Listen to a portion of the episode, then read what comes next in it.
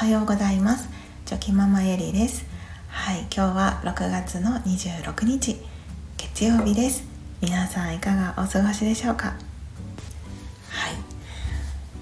突然ですがあの皆さんはこうふとした時にこう亡くなった方のこう思い出というかうんパッと思い出したりとか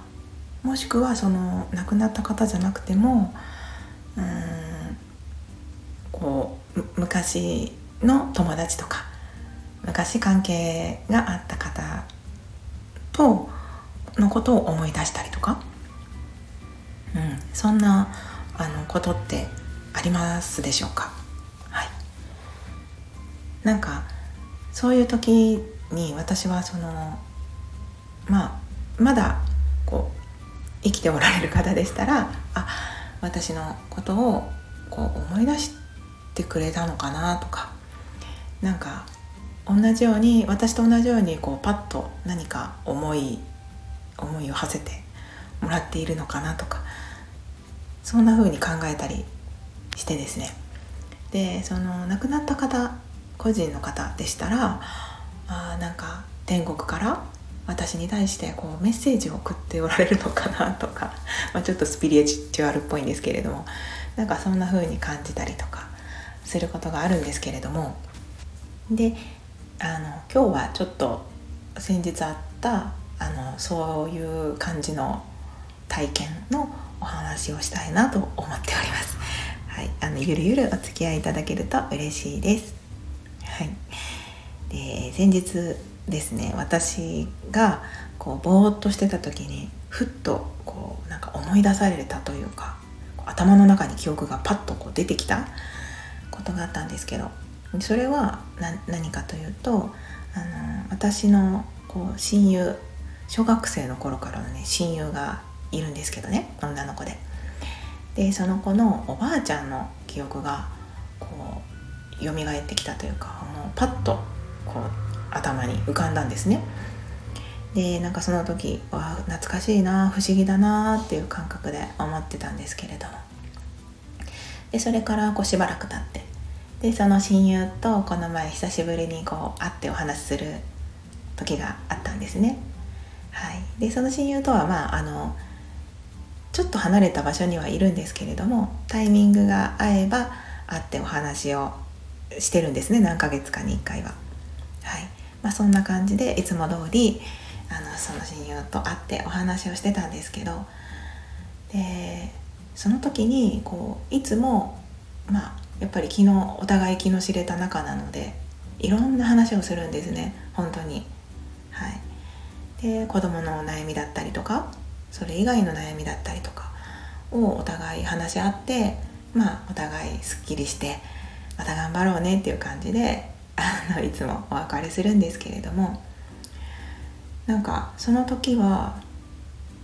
こうまあ親友なのでそう今まで本当にいろいろんな話をこうしてきてますよね。なので私もそのことその親友のことをですねまあ結構はいよく分かっているというか理解しているいたんですね。で親友も私のことをよく理解してくれていて、はい、あのそんな状態状態とかそんな関係性だったんですけど。そのこの前会った時はなんかその今までそれこそそのちょっとこの前心のお話をちょっと自分自身の心のお話をしてたんですけどねスタスタイフで、はい、それと同じでその親友がですね心のその奥深い部分の今までこうどどちらかというと蓋をしていたような感じの部分ですね。自分の中では多分こうあまり思い出したくないというか、うん、でもそれをこう蓋を開けてですね。私に話をしてくれて。でちょっとこうまあ涙を流して。私も一緒に涙を流したり なんかね一緒になって泣いたりしてたんですけど。でもその心のこうずっとこう気になってたことというか引っかかってたところを吐き出してくれてでものすごくこうすっきりしたというか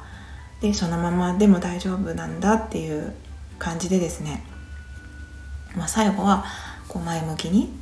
こう追われたんですけどでその時にキーワードとなっていたのがおばあちゃんだったんですよね。はい。なんかそうで、まあ、結果的にはそのおばあちゃんがいてくれたからこそこうよかったねっていう話で、まあ、親友と話をしながら終わったんですけどなんかあここでおばあちゃんがつながってたんだと思って。なのでまあこれは本当に私の勝手な解釈なんですけれどもなんかその親友のおばあちゃんがですね天国からこうもうちょっとで孫があなたに会いに行くからこうなんかその時はよろしくねみたいな ことを言ってくださってたのかなってその後こうぼんやりとはい思っておりました。なんかそのおばあちゃんのことはですね私もそのもちろん小学生の頃からねはいお邪魔あの親友のお家に遊びに行ったりしてでそのおばあちゃんが作ってくれたなんか梅シロップとかおせんべいとかね一緒に食べさせてもらったりでいつもなんか褒め私のことをそのおばあちゃんがですね褒めてくれてたんですよね「ゆりちゃんいつも偉いな」とか「ゆりちゃんなんだなんだなんかほんまになんたかだね」みたいな感じで。だから私もなんかすごくそのおばあちゃんのことが大好きで。なんか、うん、そういう思い出もこうまあ残ってるんですけど。で親友が言うにはそのおばあちゃんが私のことをとにかく気に入ってくれてたってっていうのは、まあ、以前からよく聞いていたのでなんかそのそうこの前のその親友の話を聞いていた時になんかそこでふっと思い出されたそのおばあちゃんの記憶がこうつながったなって、まあ、勝手にそれも自分が思ってるだけなんですけどとても不思議な、はい、あの体験でした。でまあこんだけ長いこと一緒にいてもですねやっぱりその心の深い部分をこうなかなか知ることはできないし親友自身もですねやっぱりその話したくないというか、まあ、もうそれは無意識のうちに多分しまい込んでたんだろうなって聞いていて思ったんですけどでもふとした時に、まあ、何かのきっかけで思い出されてこう気持ちとともに涙とともにそれが吐き出されて、はい、でそれができてあなんか良かったなって思いました。はいもう私はそのそういうことがあろうがなかろうがもう親友のことは大好きだしもうそのいてくれるだけで嬉しいというかもう存在自体が私にとってはありがたいので、まあ、そういうことも伝えながらですね